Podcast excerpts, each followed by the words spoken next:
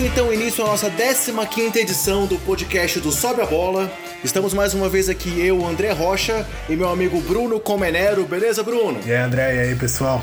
E aí, vamos falar sobre tudo o que aconteceu de mais importante aí no melhor basquete do mundo, na última semana da NBA. E mais uma vez, antes de começar aí com os assuntos de basquete propriamente ditos, vamos falar um pouco sobre o nosso material, sobre o nosso conteúdo do Sobe a Bola. É, todo o conteúdo que a gente produz no Sobe a Bola fica disponível lá no nosso site, que é o www.sobeabola.com.br. E lá tem conteúdo em texto, tem nossos podcasts, tem colunas, tem resumos de alguns jogos, tem notícias. É, além disso, o nosso podcast fica disponível primariamente no Anchor, que é um programa de distribuição de, distribuição de podcast, que é A-N-C-H-O-R, no endereço anchor.fm barra sobe a bola. E de lá, o conteúdo é disponibilizado para várias plataformas, incluindo Spotify, iTunes, Google Podcast, Castbox e por aí vai. E caso o seu agregador não tenha lá disponível diretamente o podcast do Sobe a Bola, é só ir lá no Anchor, pegar o RSS e utilizar lá no seu é, programa preferido para ouvir o nosso podcast. Além disso, o Sobe a Bola tem perfis nas principais redes sociais: Facebook, Twitter, Instagram e YouTube. É, então vocês podem também nos seguir nas redes sociais, é, assinar o conteúdo do canal lá no YouTube e ver o material que a gente disponibilizar para vocês. E além disso, há duas outras formas de receber notificações do nosso conteúdo. Uma é baixando o aplicativo FanClick, que é F-A-N-C-L-I-C, e lá você pode assinar para receber as notificações no seu celular sempre que o Sobe a Bola postar algum conteúdo, é, para não ter que depender lá daquelas regras de disponibilização das redes sociais. Ou então você pode também pedir para que a gente mande as mensagens para o seu WhatsApp. É, não é um grupo de WhatsApp, é realmente a disponibilização do conteúdo que a gente produz diretamente aí no seu celular. Vai uma mensagem pro seu WhatsApp informando que alguma coisa foi divulgada. Mais alguma informação geral pro pessoal aí, Bruno? Não, já falou um monte aí. Vamos embora pra NBA.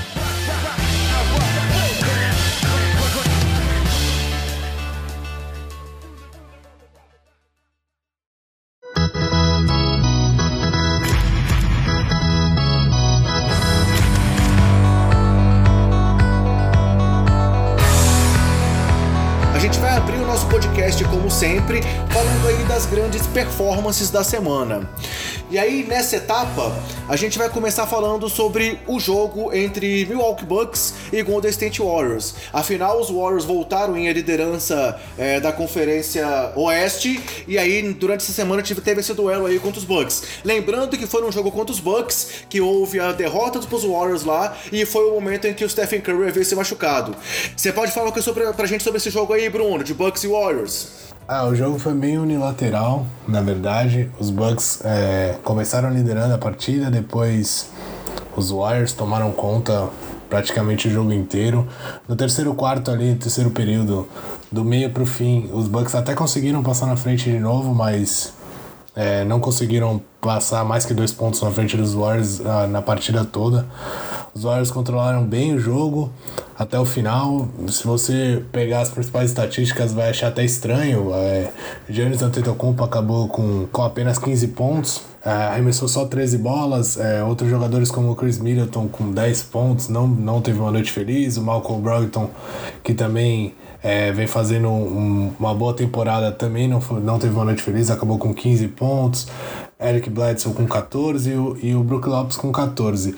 Nada de muito destaque nos Bucks, realmente não foi um bom jogo da equipe. E eles acertaram apenas 7 de 39 bolas de 3 nesse jogo, né? Um aproveitamento de 17% nos arremessos longos. É, e a gente vem falando disso, é, de como a bola de 3 tem mudado o jeito do Bucks jogar, o estilo do Bucks, principalmente Brook Lopes vem acertando muita bola, o próprio Malcolm Brogdon, Chris Middleton, todos eles vêm matando muita bola, e quando a bola não cai a gente sabe que é complicado o time mudou a maneira de jogar por causa do, do Budenholzer para para é, adicionar essa arma, né, jogar mais é, na bola de três que o time realmente não tinha nas temporadas passadas e quando a bola não cai é complicado. Se você ver o time dos Warriors também são números até bem fracos. O próprio Kevin Durant teve uma partida bem ruim, ele acertou apenas três arremessos dos 14 que ele tentou, um de seis na bola de três, acabou só com 11 pontos.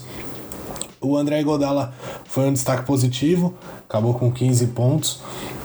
e matou 6 das 10 bolas de, de é, que ele arremessou na partida. E o Curry, o Curry e o Clay Thompson acabaram com 20 pontos cada um, com uma performance, o Thompson de 8 16 e o Curry de 7 de 17. É, é o que eu falei, foi um jogo bem controlado. Quem assistiu pode ter achado até meio chato, não teve muita emoção. Os Warriors ficaram na frente a maior parte do tempo. Os Bucks tiveram uma boa corrida ali no terceiro período. Depois os Warriors passaram à frente de novo e dominaram até o final. É, realmente foi um jogo assim. Confesso que eu não assisti esse jogo, depois eu acompanhei só os melhores momentos. E me decepcionou o que eu vi depois dos melhores momentos. Então, assim, é, eu esperava que fosse um duelo tão bom quanto aquele primeiro lá, que apesar da, da contusão do Curry tinha sido uma partida talvez mais disputada, mais equilibrada, e agora realmente foi um jogo talvez meio xoxo pela expectativa que ele trazia. Mas os Warriors saíram com mais uma vitória, e aí desde então tem se consolidado aí no topo do Oeste novamente, né? É, o problema do, desse jogo ter sido xoxo é que acabou, né? A gente só vai ver um jogo, esse jogo novamente se, se acontecer das duas equipes se enfrentarem nas finais. E era. E tinha, tinha uma expectativa alta, que nem você falou, dois times que estão entre os melhores, os melhores times da NBA, é, estavam vindo em bons momentos e infelizmente acabou sendo um jogo meio morno mesmo. Aí na noite seguinte, a NBA viu um duelo lá texano entre Houston Rockets e Dallas Mavericks. E aí nessa partida, é, a grande, o grande acontecimento veio nos minutos finais do jogo, porque quando faltavam ali mais ou menos 3 minutos para acabar o jogo, o placar era de 102 a 94 a favor dos Houston Rockets. Só que nesse momento, um tal armador aí sérvio que tá lá no time de Dallas chamou o jogo para si marcou 11 pontos seguidos e comandou a virada do Dallas para cima dos Rockets. Quem foi esse jogador, Bruno? Quem que você, você sabe me dizer quem é ele? O queridinho da galera, Luca Doncic. Realmente, olha, eu já falei bastante do, do, de como eu vejo o pessoal daqui é, enaltecendo ele e falando demais do Doncic, mas, cara, uma coisa é verdade, ele tem muita personalidade. Ele realmente botou a bola embaixo do braço no final ali do jogo, matou duas bolas de três do, é, do corner, né, ali da zona morta. Step back. É, pra botar de vez o time na partida. Depois, no final, ele chamou um, uma troca ali para pegar o Capela na marcação dele, uma troca ali com o, com o DeAndre Jordan ele ameaçou ir pra dentro, o Capela falou: é agora que eu vou jantar esse gordinho. Não rolou, tomou um drible desconcertante, step back pra linha de três. Sendo que nem precisava, ele simplesmente foi pra linha de três, matou a bola e saiu fazendo graça pra torcida, pra todo mundo. O garoto tem personalidade, viu? Eu tenho que admitir que ele tem tudo e mais um pouco para ser o grande jogador que todo mundo espera. É, você acaba sendo aí meio que é, favorável à mídia americana que não aceita ainda todo o talento do Luca Doncic. Mas não, assim. Eu, eu, eu, uh eu sem dúvida aceito o talento dele. Eu, eu só acho que aqui a gente tava é, colocando um peso até desnecessário em cima dele, como colocaram no Lonzo Ball, por exemplo. Não a gente aqui, mas, mas o pessoal lá de fora colocou em cima do, de um cara que, que é muito novo, tá chegando agora na NBA, mesmo ele tendo toda a bagagem que ele tem, é, tem que ir devagar. Não pode. Não é todo mundo que aguenta uma pressão que o LeBron James aguentou quando, quando entrou na NBA, né? É difícil. É, nesse período aí, entre os 3 minutos e faltando 50 segundos para acabar o jogo, foram 11 pontos, com 4 de 4 nos arremessos, sendo 3 de 3 nas bolas de 3. Enquanto os Rockets tiveram dois arremessos e erraram os dois arremessos que eles tentaram nesse período. É, e na partida, o Doncic acabou com 21 pontos, 7 rebotes, 3 roubos de bola e 3 de 7 nas bolas de 3. Ou seja, as 3 bolas de 3 que ele meteu foram as 3 bolas de 3 decisivas aí no final do jogo, né? Tudo no clutch time, mostrou a personalidade que eu falei. É, quando precisou matar as bolas, ele chamou o jogo para ele e conseguiu matar e colocou o time na frente. E os Rockets, meu Deus, é, eu quero aproveitar para falar um pouco deles. Eles estão com três derrotas seguidas, sete derrotas nas últimas dez partidas que até o momento que a gente fala aqui, 11, de, é, 11 vitórias e 14 derrotas, 44% de aproveitamento. É bem fraco. Né? A última jogada deles mostrou mais ou menos a bagunça que eles são. Eles tinham a chance ali de de empatar o jogo, tava apenas três pontos. É, se não me engano, foi o Eric Gordon, saiu correndo para dentro do, do, garrafão. Quando ele viu que, cara, não posso fazer essa bola de dois porque não vai mudar nada, aí ele jogou pro, pro Nenê, que tava no perímetro, não sei porquê que o Nenê tava no perímetro. Não sei nem porque o Nenê tava em quadra, sendo que você precisa de uma bola de três. O Nenê ameaçou arremessar de três, ele falou, não, eu, eu não sei fazer muito bem isso. Aí jogou pro, jogou pro Gordon todo torto, que tava correndo pra, pra zona morta, arremessou uma bola caindo para trás, todo errado. O Doncic nem marcou ele, mesmo assim a jogada foi tão destrambelhada, tão mal feita que é, eu não sei o que tá acontecendo lá em Houston. É, eu apostei alto neles nessa temporada. Eu sabia que ia cair um pouco por causa. Por conta da, da ausência do, do Ariza e, da defesa, talvez piorasse, mas é, acho que eu e ninguém esperava uma queda tão brusca assim na, no jeito de jogar. O time tá, tá bem fraco, não dá. Não tem uma identidade, não tem uma cara. Depende do James Harden fazer 50 pontos todo jogo. O próprio Chris Paul vem jogando bem mal. Eu não sei. O Houston vai ter que repensar aí.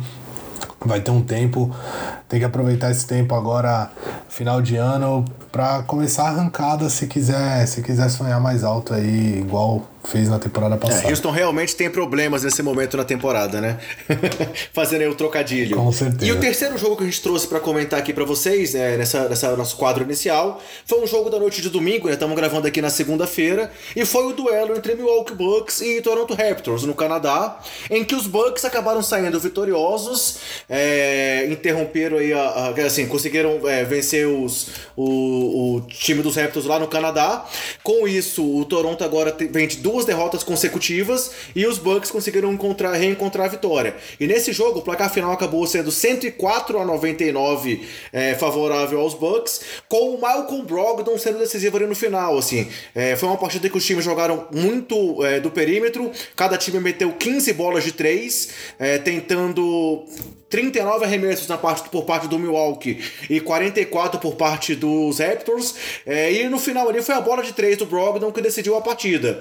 É, será que realmente os Bucks podem fazer frente aos Raptors e podem sonhar em ficar pelo menos com a segunda posição do leste, Bruno? O que, que você acha? Eu acho que sim. Eu ainda acho os Raptors um passo à frente ali por tudo que eles mostraram nesse começo de temporada. Mas os Bucks estão logo atrás e a gente sabe, a gente viu na temporada passada o trabalho que eles deram para Boston quando era nítido para todo mundo que Boston tinha um time melhor. É, nessa temporada o time melhorou muito, tem o Giannis como principal candidato a MVP até agora na temporada. Tem outros jogadores como o próprio Malcolm Brogdon que a gente não a gente não olha para ele assim como, ah, ele é um. A gente acha ele um bom role player, né? Um jogador que tá lá para mais para cumprir o elenco e, cara, ele vem fazendo um trabalho muito bom. Acabou essa partida com 18 pontos. Ele, se eu não me engano, é o líder em aproveitamento de lances livres. Ele errou um, sei lá, um ou dois lances livres, tá com um absurdos 90 e tantos, 97% de aproveitamento, era alguma coisa assim. Então ele vem mostrando que aos pouquinhos, as bolas que vem sobrando para ele, ele mata.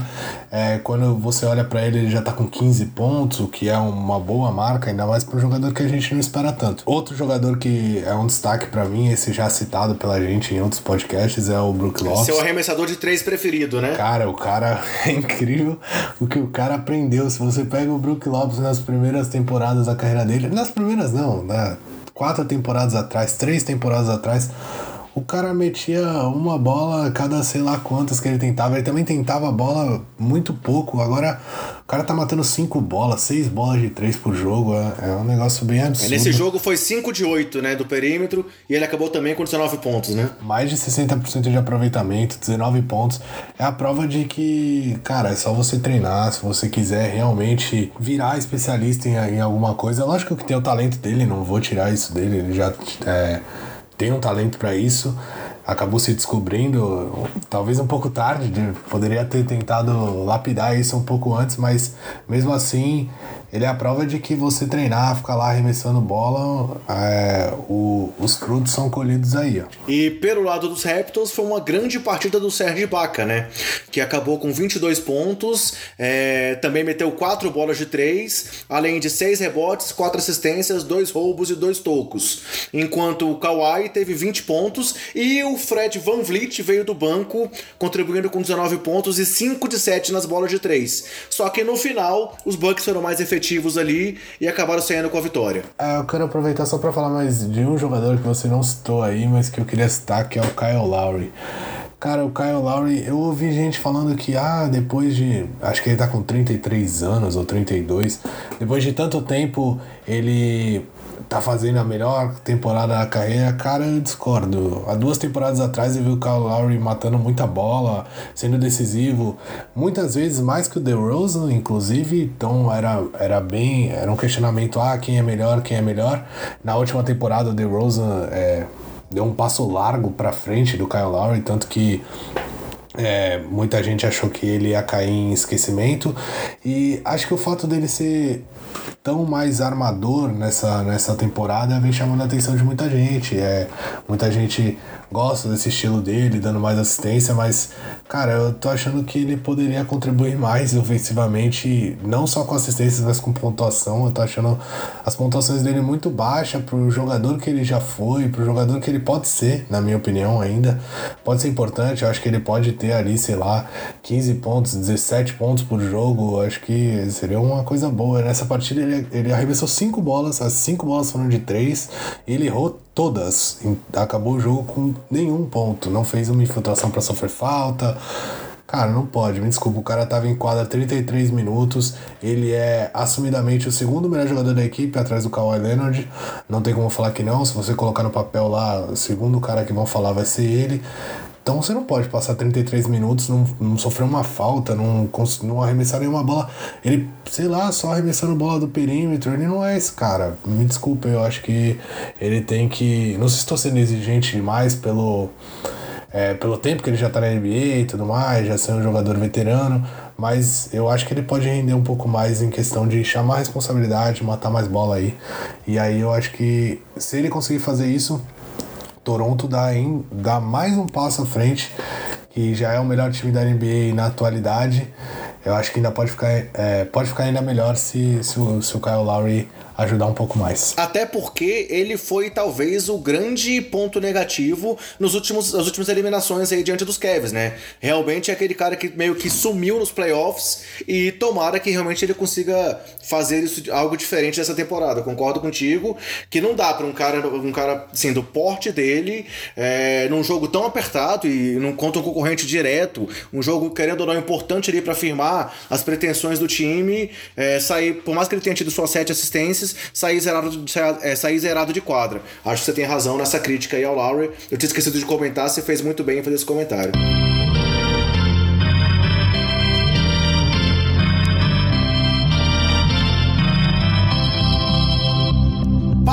Então agora para o próximo quadro, é, vamos deixar aqui para trás as performances da semana e vamos começar o nosso giro de notícias pela NBA. É, no giro, a gente tinha trazido dois assuntos que vão ficar lá para as perguntas, porque hoje tem pergunta. A gente abriu aí de novo para o pessoal, recebemos algumas perguntas pelo nosso perfil no Facebook, algumas pelo nosso WhatsApp. Então, dois assuntos que a gente tinha separado, que era um sobre o Chicago Bulls e um sobre o Kevin Durant falando sobre o LeBron James, vão ficar lá para o quadro de perguntas. Mas a gente tem ainda outros assuntos para comentar aqui. E o primeiro deles é, foi a troca que aconteceu essa semana envolvendo o Cleveland Cavaliers, o, Milwaukee, o próprio Milwaukee Bucks aí que nós comentamos e o Washington Wizards que entrou como terceiro time nessa troca.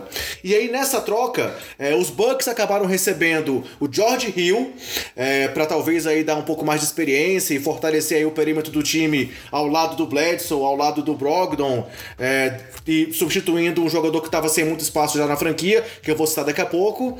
E receberam também o Jason Smith, lá do, dos, dos Wizards, além de uma escolha de segunda rodada no draft de 2021, vinda de Washington. Por sua vez, os Cavs receberam Matthew de Lavedova de volta, o Dele volta para Cleveland, onde ele foi campeão da NBA, e era ele que era essa peça que estava sem muito espaço lá em Milwaukee. Receberam também o John Hanson ali para rotação do garrafão. Duas escolhas de primeira rodada no draft de 2021, que estão vindo ambas de Milwaukee, e uma escolha de segunda rodada no draft de 2022, vinda de Washington. E enquanto isso, os Wizards receberam o Sam Decker, que estava em Cleveland e não chegou nem aí para Milwaukee, foi direto para Washington, e uma escolha de segunda rodada no draft de, 20, de 2021, que está vindo dos Cavs e que originalmente era dos próprios Wizards. E aí, Bruno, você acha que tem alguma expectativa maior dessa troca? Ou são só peças ali é, que vão compor mais salário? Alguma coisa pode mudar, seja em Milwaukee, seja em Cleveland, seja seja em Washington com essa troca? Eu acho difícil, sinceramente. Eu acho que é mais questão de salário, de dar uma, uma balançada ali no elenco, tirar o George Hill, que já não fazia muito sentido se você quer ter o Colin Sexton, por exemplo, lá em Cleveland. Você quer dar mais minutos pro seu, pro seu calouro, que é o que parece que é o que, que eles querem mesmo e já vinham fazendo na, nas últimas partidas. Então não faz sentido você ter o George Hill que por mais veterano que seja, eu acho que ele ainda pode ajudar em algum time. E o Bucks viu isso. Acho que ele vai ser um bom, um bom reserva lá pro Bledsoe. Vai, vai conseguir vir do banco trazendo a experiência dele, controlando o jogo igual ele sempre fez. Então acho que fica bom para os dois lados nesse caso. O Sandecker, eu acho ele um jogador interessante, não acho ele ruim não. Ele teve uma carreira é, universitária boa, eu não vou me lembrar agora em qual foi a universidade. É, depois ele foi para Houston, acabou se machucando, ficou meio encostado, foi para jogado para lá e para cá, acabou indo para lá em Cleveland. Mas eu também não vejo muita, muita diferença, que eu não acho que ele vai fazer diferença nenhuma, na verdade, lá em, em Washington, onde tá dando tudo errado. É, é mais essa questão do Bucks e dos Cavs é, trocando De La Vedova por George Hill, acho interessante para os dois lados. O, o Kevin se livra de, do salário do, do, do George Hill e do, e do peso de ter um cara veterano e querendo jogar ali, querendo ajudar no banco. Eles não precisam mais justificar. O De La Vedova vai ser reserva e já era reserva. São 19 milhões o salário dele, né? É um, é um salário bastante salgado. Sim, bem salgado, ainda mais para um cara que você já, já assumiu que ah, vai ficar no banco. E é um cara que ainda podia ajudar, mas não nos Cavs, porque nos Cavs é, eles precisam de muito mais ajuda que o, que o George Hill se eles quisessem alguma coisa. Então, acho que acaba, é, acabou saindo bom para os dois lados aí, os dois principais lados da, dessa troca. Você falou aí do Sandecker, Sandecker jogou em Wisconsin. Cara, eu também concordo assim. Eu acho que o Rio é um jogador que realmente pode contribuir. E a gente falou um pouco sobre o Brogdon aí quando falou do jogo dos Bucks é, e dos Raptors. Assim, realmente o Brogdon é um cara que nessa temporada acabou tomando mais minutos da posição 2, né? Realmente, com a chegada do, do Bodenhauser, ele ganhou novamente o espaço que ele talvez estava perdendo na temporada passada, e aí com isso ele teve mais minutos. Então surge um pouco de espaço para o Rio na rotação ali atrás de ambos, né? Atrás do Bledsoe e do Brogdon, sendo o principal armador vindo do banco, porque hoje é, é, era um ponto deficiente, já que o Delavadova não estava sequer entrando em quadra nas últimas partidas. Então acho que é uma boa para os Bucks, mas assim, também não é aquela troca que vai fazer diferença para eles tentarem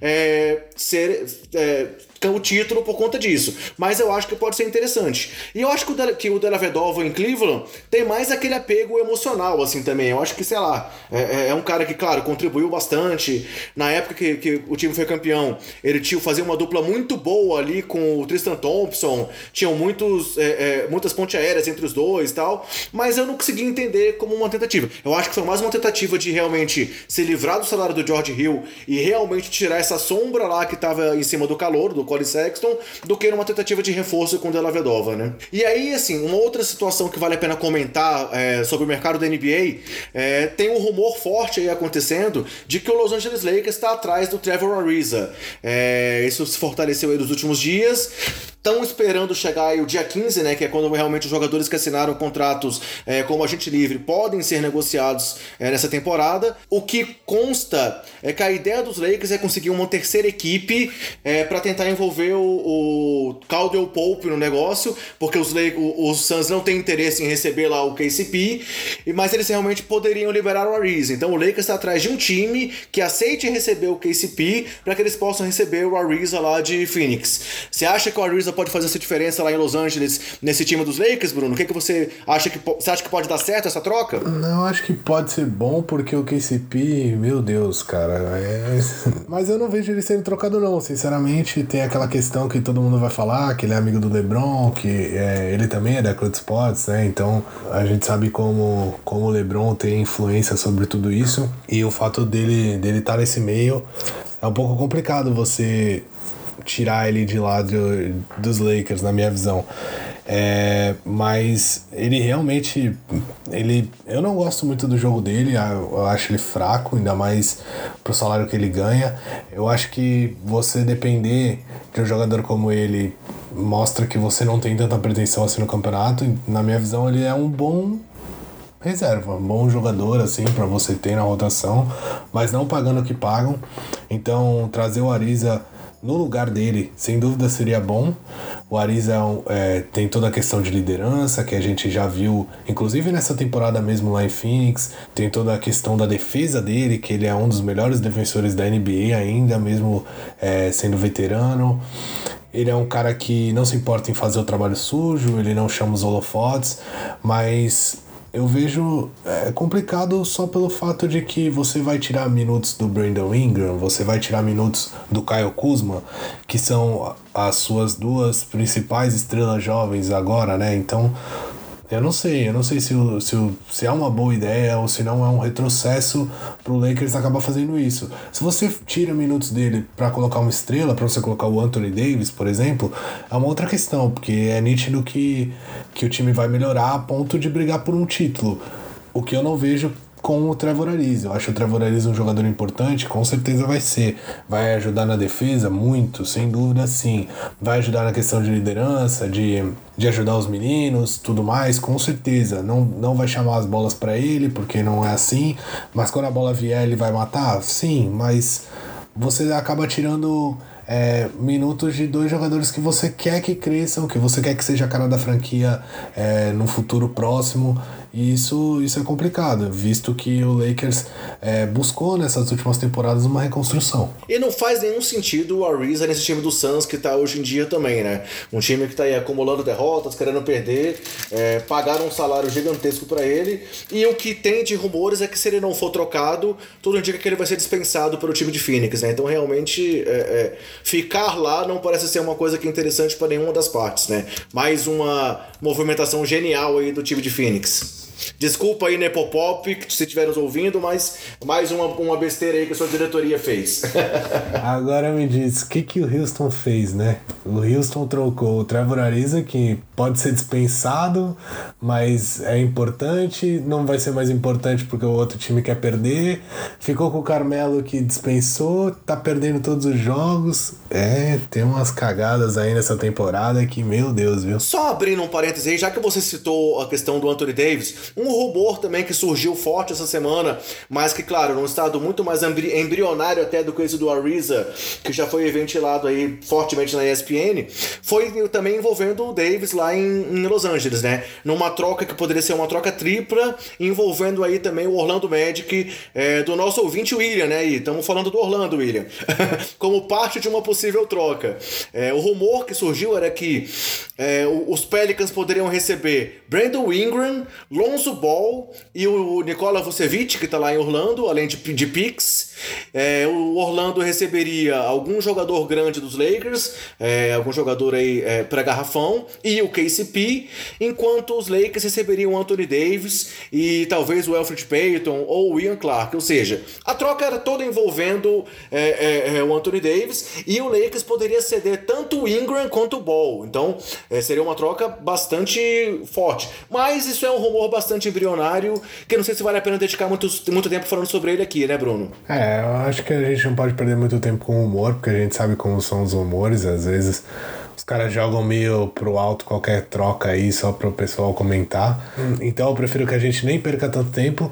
Mas na minha visão, a única coisa que eu queria falar é que New Orleans tem que estar tá olhando pra esse rumor aí como se ele fosse verdade. Porque é, se o Anthony Davis sair de lá, a franquia volta pro esquecimento que que pairou sobre a história dela durante muito tempo.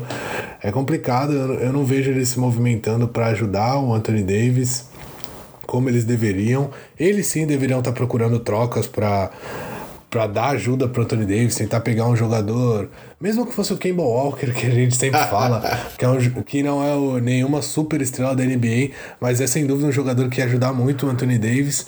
E eu não vejo ele se movimentando é, em bastidores, é, tentando arrumar rumores aí, tentando é, perguntar mesmo sobre outros jogadores. Então é, eles têm que ficar preocupados sim, porque na minha visão tem fortes é, chances, me desculpa, do Anthony Davis sair na próxima ou mais tardar na outra temporada, deixando o New Orleans lá ver navios. É nesse momento que a gente está gravando, eles estão em 11 lugar no Oeste, é, com 14 vitórias e 14 derrotas, e apenas 4 vitórias nos últimos 10 jogos. Então realmente é um momento aí delicado para é, que pode gerar esse medo aí de perder talvez sua grande estrela. Concordo contigo.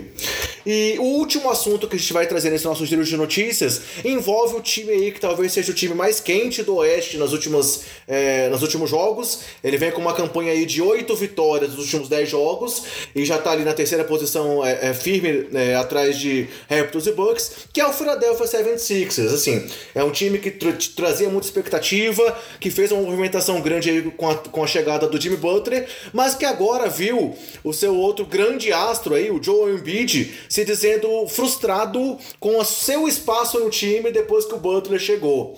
É, não sei se isso aí a gente vai dizer que é mais uma, uma, um jogo de vaidades, mas ele tem falado que ele não tem gostado da forma que ele tem sido utilizado. E se a gente for traduzir isso em números, realmente, é, antes do, do Butler chegar, as médias dele eram de 28,2 pontos e 48% de aproveitamento nos arremessos lá nos 15 jogos iniciais. E já nos últimos 11 jogos, depois que o Butler chegou, as médias dele caíram para 23,8 pontos e 43,1% de aproveitamento. Então ele caiu tanto em pontos quanto em aproveitamento. E se for olhar apenas os, os últimos três jogos, antes dele ser poupado aí do duelo contra o Detroit Pistons, é, onde eles ganharam é, do, do time de Detroit com um show do Jimmy Butler, ele tinha feito 16 pontos, 15 pontos e apenas 10 pontos. Tanto que o Brett Brown disse que ele estava muito cansado e deixou ele fora do duelo contra os Pistons. Você acha que é muito mimimi? O que, que você acha do, do, da, dessa possível nova confusão aí em Filadélfia, Bruno? Primeiro eu queria falar, só te corrigir, se é que eu posso. Você falou claro. terceiro time do Oeste, na verdade Opa. é do Oeste. É certo, mas só é certo. Pra, só pra deixar claro.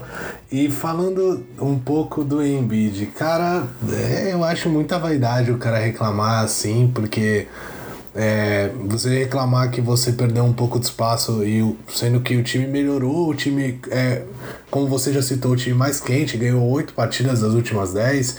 É, tem o Jimmy Butler resolvendo partidas pro time dele.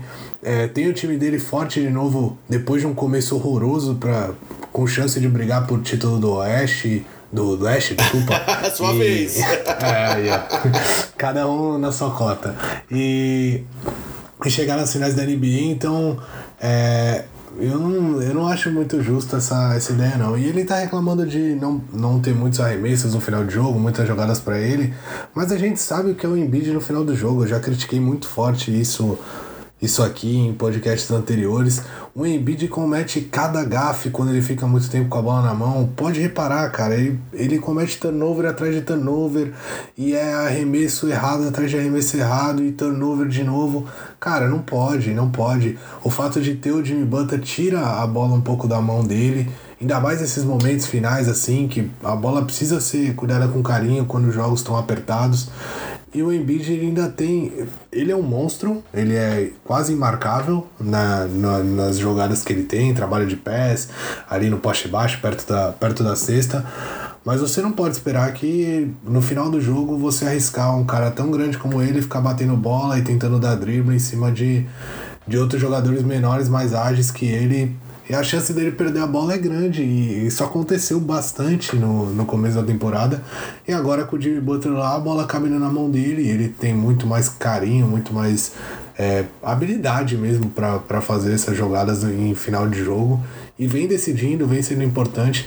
Então acho que o, o Embiid a gente sabe, a gente até comentou isso, muita gente comentou na troca que talvez a briga de egos que teve lá em Minnesota pudesse acontecer também em Filadélfia por causa do Embiid, que é um cara muito confiante, o Simmons é um cara muito confiante.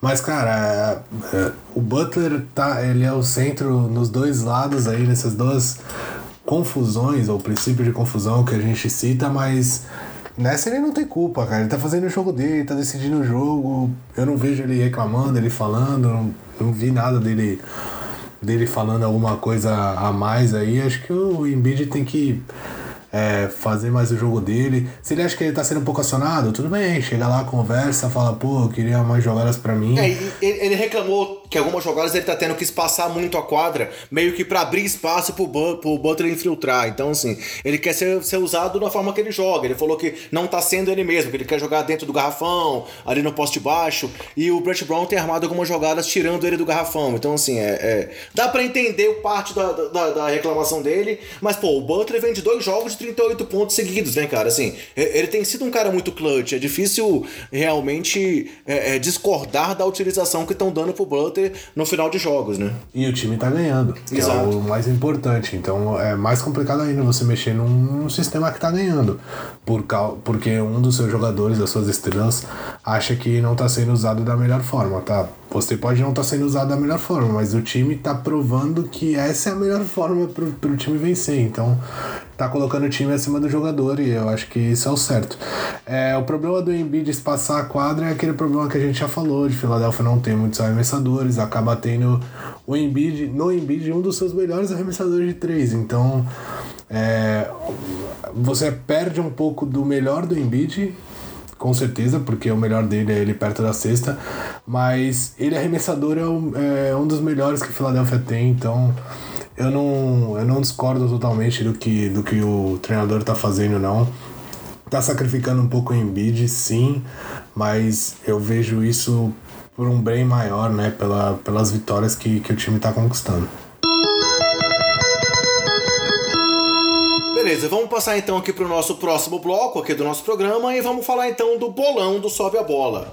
É, no nosso bolão na semana passada, o jogo que a gente escolheu foi esse jogo entre Philadelphia e Detroit Pistons. Para quem não está acompanhando o bolão, para quem está chegando aí agora ou que não está muito por dentro das regras, a cada semana a gente escolhe uma partida da NBA, é, preferencialmente uma partida que vai ser televisionada para o Brasil, é, e fazemos os nossos palpites para esse jogo. Tem sempre o meu palpite, o palpite do Bruno e o palpite de um convidado, que ou tem sido um ouvinte ou tem sido um convidado aí, um famoso da internet ou da TV, que está topando participar com a gente. Então, na semana passada, o jogo foi Philadelphia Detroit e os palpites sempre envolvem quatro, é, quatro itens. Qual vai ser a equipe vencedora da partida, quem vai ser o cestinha do jogo, o maior reboteiro do jogo e o líder de assistências do jogo. Então, cada um desses, desses itens vale um ponto se você acertar, e se você acertar os quatro itens, você ganha um ponto bônus. Então, é, a pontuação máxima pode ser de cinco pontos para algum desses três concorrentes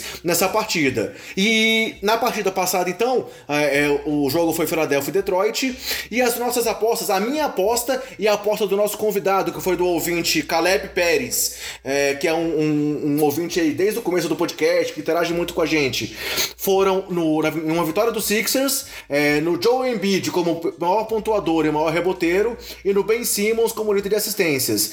Enquanto o Bruno apostou também no Philadelphia, também no Embiid como cestinha, apostou no André Drummond como maior reboteiro e no Ben Simmons como líder de assistências. Só que o que aconteceu nesse jogo? O Embiid foi poupado. Então, pra gente é, é, foi uma coisa ruim, porque todo mundo estava apostando muito no Embiid. E aí, qual foi, é, é, como é que ficou o resultado do jogo, Bruno? Você tá lembrado aí como é que. Quem foi que levou cada um dos itens? Se eu não me engano, foi o Jimmy Butler como principal pontuador, a vitória foi o Philadelphia. E os rebotes e assistências foram o Ben Simmons, se não estou enganado, André, se você tiver cola. Exatamente, exatamente. A vitória foi do Sixers por 117 a 111. É, o Jimmy Butler marcou 38 pontos, enquanto o Ben Simmons conseguiu 14 rebotes e deu 6 assistências. Ao mesmo tempo que o Butler também teve 6 assistências e o Blake Griffin teve 6 assistências. Então, é, olhando aqui para os nossos palpites, nós três acertamos a, a vitória vitória do Sixers e nós três acertamos que o Ben Simmons ia ser o líder em assistências. É, erramos os cestinhas, erramos os reboteiros. Então, dois pontos para você, dois pontos para mim e dois pontos para o nosso é, convidado aí, o Caleb. Mais uma vez quero agradecer o Caleb pela participação. Então a pontuação geral do nosso bolão até agora, até a rodada passada, é conta com você com nove pontos na liderança, assim como nossos convidados também têm nove pontos, e eu tô ali na honrosa segunda colocação com sete pontos é, é, nesses jogos até agora.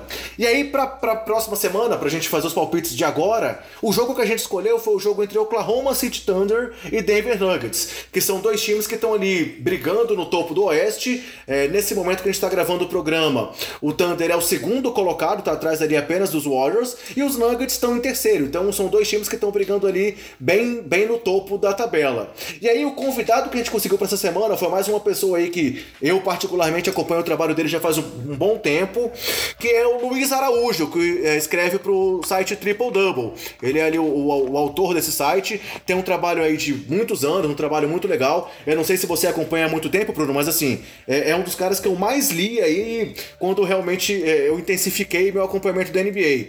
É, você conhece o trabalho dele, Bruno? É, eu ouço sempre os podcasts toda semana lá do Triple Double, gosto bastante. O trabalho escrito não, até pela falta de tempo, é difícil eu conseguir parar para ler muita coisa. Eu normalmente só passo lá no Sobe a Bola mesmo, que é o que eu tenho tempo ali, enquanto eu, eu consigo um tempinho no trabalho, eu, eu dou uma olhada na, nas notícias gerais, mas podcast eu sempre acompanho, tanto deles, tanto é, do Café Belgrado, do Bola Presa, esse pessoal que a gente lay up, esse pessoal que a gente sempre cita aqui, que são até inspiração, inspirações pra gente mesmo, né? É um pessoal que já tá fazendo podcast há mais tempo.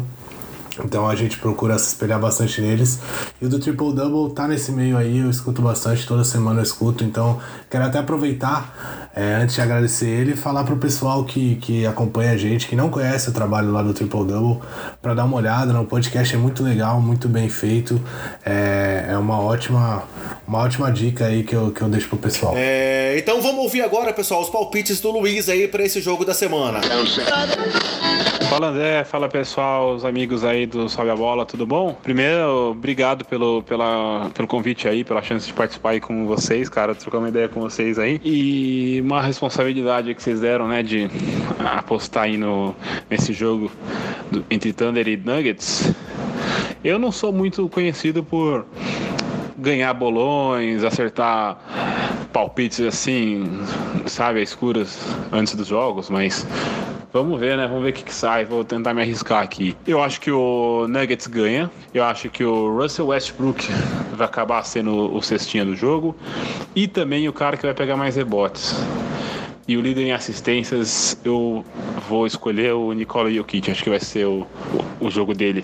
Acho que ele vai dar aquele espaço dele lá, vai encontrar muita gente, vai ser o grande nome dessa vitória do Nuggets aí, mesmo não sendo de fato cestinha e reboteiro do jogo. Não é um palpite lá muito ousado, né? Mas vamos ver o que acontece, cara. Acho que são essas aí as minhas escolhas, beleza? Então, esses aí foram os palpites do Luiz. É, antes de, de, de mais nada, quero agradecer a participação dele. É, foi totalmente é, disponível. Na hora que eu procurei ele fazendo o convite, ele topou na hora. É muito legal ter essa colaboração e é muito legal a gente poder interagir aí nesse mundo aí dos podcasts, é, esse mundo aí do, do, basquete na internet e mostrar que cada vez mais a gente tem que se apoiar pro bem do basquete e pro crescimento aí dessa nossa mídia, né, Bruno? É, sem dúvida. Eu acho que não tem que ter essa briga de egos aí, igual tem lá em Filadélfia. Acho que a gente já fala para um público seleto, porque a gente sabe que o basquete é, no Brasil não tem a, a, dimensão que tem outros esportes, lógico, falando principalmente do futebol. É, o basquete da NBA, então, é, é, acaba sendo mais seleto ainda, porque é uma coisa bem específica de um país, dois países no caso, né? Porque tem o Toronto lá do Canadá. É, e também acaba tendo dois canais apenas que passam jogos, é, jogos selecionados. Então a gente sabe que, que é complicado, não é todo mundo consegue acompanhar, muita gente é, busca se inteirar em podcasts igual, igual a gente faz aqui, é, em sites igual a gente tem lá sobre bola e tem, e tem todo esse site pessoal, então não tem por que a gente querer um monopólio disso, muito pelo contrário, a gente quer que mais gente fale sobre a NBA, quer que mais gente comente, quer que mais gente tenha informação, saiba, tenha análise, críticas. Então a gente só tem a agradecer a esse pessoal que já faz isso há mais tempo que, que a gente está fazendo e que dá a oportunidade da gente trocar ideia, igual o Luiz aí já fez, o Nepopop já veio aqui também falar com a gente, então Quero agradecer aí o Luiz, pessoal do Triple Double também, todo mundo que, que escreve lá, não, não conheço todo mundo, nem o Luiz eu conheço, por sinal, mas ele, ele ter dado essa colaboração é bem legal. E é isso aí, a gente tem que se unir pro, pro bem do basquete, que nem você falou. Beleza, então fazendo o nosso revezamento aí de apostas, primeiramente um, é, alternando quem palpita primeiro. Essa semana eu vou começar apostando. É, esse jogo é um jogo que vai acontecer lá no Colorado, mas a gente teve as notícias aí também dos últimos dias e temos mais dois jogadores lesionados no time do Denver, né? Vou te ajudar, hein? Tô te dando dicas. Não sei se você estava acompanhando por perto. A então, dica do segundo colocado. É, então vamos lá. Então, além do Will Barton, que continua fora, é, agora também estão machucados é, o Gary Harris tá fora aí é, pelo menos três semanas, pode ficar de fora de três a quatro semanas. E o Paul Millsap também quebrou o dedão do pé e tá fora aí de ainda não sabe quanto tempo, mas também tá fora de ação. Então, do quinteto titular dos, dos Nuggets, temos apenas Jamal Murray e Nikola Jokic. É, então, minhas apostas são para uma vitória do Thunder. Eu acho que apesar de estar jogando fora de casa, eu vou apostar aí no time de Oklahoma, que também vem num momento muito bom, é, vem, de, vem com sete vitórias nos últimos dez jogos, apesar de ter perdido a última partida partida. Vou apostar no Thunder como vencedor. Vou apostar no Paul George como cestinha. Lembrando que já é a segunda vez que a gente pega um jogo do Thunder aqui. E na primeira vez a gente não apostou no Paul George e ele acabou sendo cestinha. Então eu vou tentar agora me recuperar em cima do próprio Paul George. Tá, tá colando de mim, porque tá, o negócio tá bem parecido. Ainda aqui, bem que eu tô falando primeiro. Então vamos lá. é, vitória do Thunder. Paul George como cestinha. E eu vou botar aí uma, uma votação dupla no Nicole Jokic, tanto para reboteiro quanto para líder em assistências. Eu acho que por mais que o Nuggets não vá conseguir vencer, ainda mais com o time desfalcado como vai estar, eu acho que o Jokic vai ser aí o destaque dos Nuggets e vai liderar o jogo entre rebotes e assistências. Eu até pensei em votar com cestinha no Swag P, que assinou hoje com o time de Denver, com esse grande reforço aí que o Denver teve. Assim, mas sem, sem brincadeira, eu acho que o cara que pode ajudar, ainda mais com um time bastante desfalcado aí. O Nick Young é um cara que pode entrar aí e contribuir muito do perímetro, tendo talvez uma participação até melhor do que lá no, no Golden State no ano passado, porque ele pode ter mais espaço. Mas acabando as brincadeiras. Que já foi muito bom. Isso, então acabando as brincadeiras, repetindo meus palpites: vitória do Thunder, é, Paul George como cestinha e Nicole Jokic como líder de rebotes e líder de assistências. Vai você agora aí, Bruno. É, eu vou ser bem, bem breve. Eu também mesmo sem saber, antes de saber da, dessa questão de, de lesão do Gary Harris e do, do meu sabe que você brilhantemente trouxe pra gente agora, eu já ia apostar no Thunder. Eu acho que o Thunder vem num momento muito bom, vem quente aí, mais do que Denver. Então eu, eu acreditava muito, até pelo fato de. Vou tentar dar uma explicação rápida aqui do que, que eu acho. Eu, eu vejo o time do, do, do Nuggets melhorou muito a marcação essa temporada, é uma das melhores que tem, mas o Nikola Jokic ainda acaba sendo é, um pivô muito lento quando você consegue tirar ele lá de dentro do garrafão. É, você tem uma facilidade muito grande para infiltrar e o time do de OKC tem uma infiltração muito forte, tanto com o Paul George, tanto com o próprio Russell Westbrook e o Dennis Schroeder também, vindo do banco. É, eles não têm um jogo de assim muito forte de arremesso de, de longa distância, o que que é um fato principal aí do, da melhora do Nikola Jokic, que todo mundo tá falando. Ele vem marcando é, bem fora do perímetro, pegando armadores rápidos, ele consegue fazer ali, pelo menos, dificultar um pouco o arremesso de três pontos. Só que isso, essa melhora dele não impacta muito no Thunder, pelo fato do Thunder não viver muito das bolas de três, é mais infiltração. E aí acho que infiltração ele ainda tá um pouco atrapalhado. Se ele pegar um cara rápido, como são esses, esses três que eu citei aí, o Jokic Jokic acaba ficando para trás e então eu vejo o Thunder é, em vantagem por, por, por, essa questão de estilos mesmo e também por eles estarem mais quentes na minha visão é, no momento. É, então eu vou de vitória do Thunder, cestinha eu vou no Paul George igual você, pelo simples fato de que na última, que nem você falou, a gente colocou o Westbrook, colocou tudo e o Paul George é, liderou tanto pontos quanto rebotes quanto assistências, então eu espero que dessa vez ele não decepcione e pelo menos é, faça os pontos lá que ele vem fazendo nas últimas partidas, tem que, tem que ser citado isso, então vou de Paul George E vou numa dobradinha também em assistências e rebotes, mas não do Nikola Jokic. Eu vou completamente Thunder, eu vou em é, Russell Westbrook, mais um triplo-duplo. Vai acabar um pouco com a minha sina aí, que eu falo que quando ele tem triplo-duplo, normalmente Denver, é, Denver não, desculpa, Oklahoma perde. Dessa vez eu acho que Oklahoma é, vai vencer com o triplo-duplo do Westbrook, mas o líder de pontos vai ser o Paul George. É, esses são meus palpites. Isso pra felicidade do gênio, monstro é, Billy Donovan, que tem lá no banco do. que fica lá no banco do, de OKC. E vale a pena citar, então, já que você citou é, o Westbrook como seu reboteiro e seu líder de assistências, que ele vem com mais uma temporada até agora com média de triplo-duplo, né? Tá com 22,8 pontos, 10,6 rebotes e 10,2 assistências por partida. E dando sequência aqui ao podcast, vamos passar então para o nosso perfil da semana.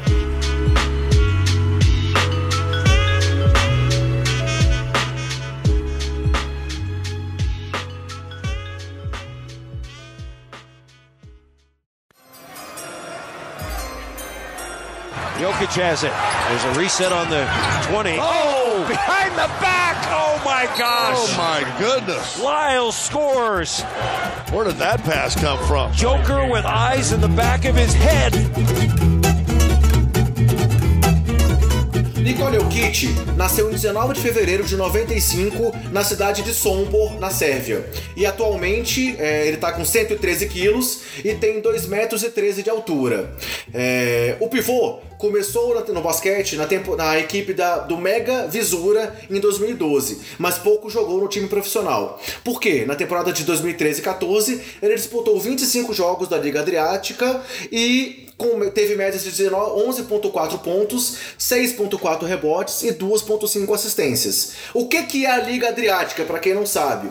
É um campeonato no qual participam 14 clubes de toda a antiga Iugoslávia. É, foi até uma curiosidade, eu não sabia o que era a Liga Adriática, e aí o Bruno trouxe a informação aí pra gente, e ela envolve clubes da Croácia, Bósnia, Sérvia, Eslovênia, Montenegro, Macedônia e Hungria. Então é, é, é um campeonato interessante, é, deve ser um campeonato preferido aí do pessoal do Café Belgrado, né, Bruno?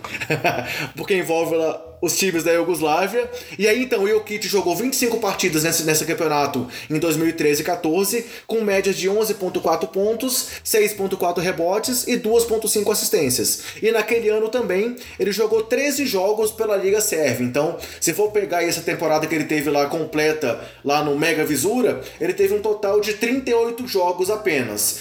E, mesmo assim, ele foi selecionado pelo Denver na 41ª escolha do draft de 2014. Se foi uma surpresa grande a seleção do Jokic, Bruno? Você lembra mais ou menos como é que isso aconteceu? É, é, a gente sabe como funciona a questão do segundo round do draft da NBA, né? São poucos os jogadores que são realmente aproveitados, ainda mais no primeiro ano. Acabou acontecendo com o Jokic também.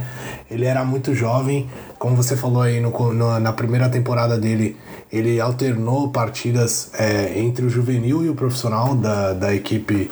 Me falhou o nome agora, que você acabou de citar. Mega Ele- Visura, lá da Sérvia. Isso, isso. Ele começou jogando é, na equipe júnior deles e pro meio final da temporada passou a jogar entre os profissionais, onde ele teve começou a ter mais destaque. A gente sabe que o pessoal da NBA e é, inclusive do basquete mundial olha com bastante carinho para essa para esse para esse lado aí do, do leste europeu, né, que da antiga Iugoslávia.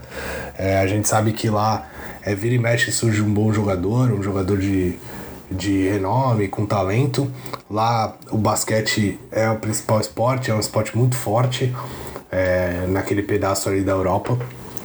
É, ele foi selecionado sem, sem muitas pretensões, era um jogador jovem, é, não tinha aprovado muita coisa ainda, tanto que no primeiro ano dele ele acabou nem indo pra, pra NBA, jogar na NBA, ele voltou pra lá pra, pra continuar jogando o campeonato que ele já vinha jogando e só foi estrear na NBA um ano depois. É, realmente assim, a gente sabe que ele não era um jogador ainda com todo esse potencial e, e muitas vezes até pelo porte físico, por ser um jogador grande, considerado lento, Lento. muitas vezes, ele, ele não encantava.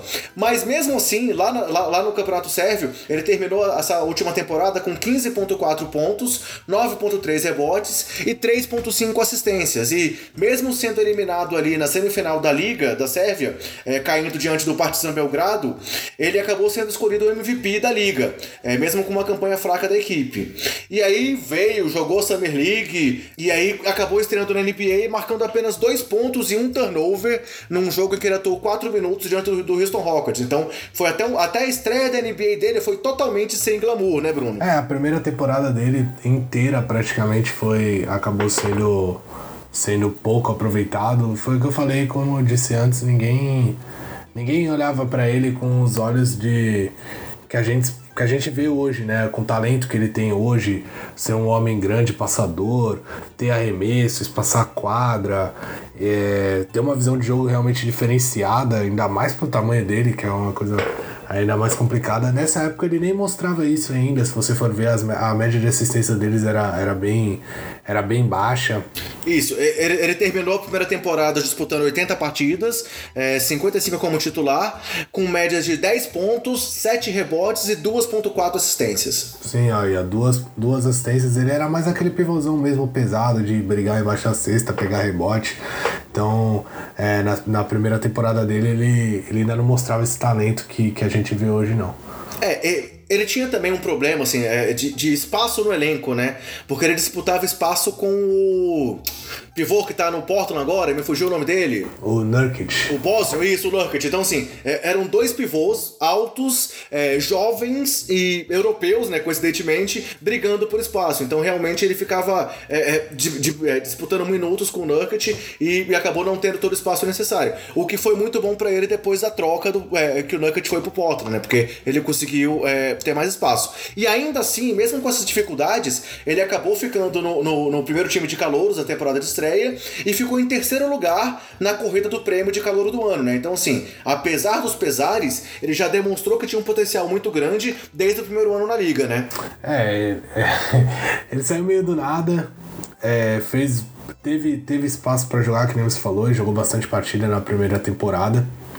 Ainda não mostrava o talento que ele mostra hoje, mas, mas já mostrou já mostrava alguns, alguns dotes desse, desse estilo mais arremessador, é, espaçando a quadra, e quando a NBA estava começando a pedir alguma coisa assim, acho que isso foi muito importante para a carreira do, é, do, do Jokic é, como um todo, né? Ele é um jogador, ele é um pivô moderno que apareceu quando é, os pivôs modernos começaram a entrar mais em evidência. Né? Isso. Aí veio a segunda temporada, a temporada 2016-2017, onde ele atuou por 73 partidas, sendo 59 como titular, e suas médias subiram para 16,7 pontos, 9,8 rebotes e 4,9 assistências. Então ele começou realmente a dar esse salto no quesito visão de jogo e passes. E aí era um diferencial que ele demonstrava a partir de então, e ele chegou a ter partidas com 9 e 11 assistências experiências durante cada temporada. Então, realmente ele mostrou que, que tinha essa visão de jogo como diferencial.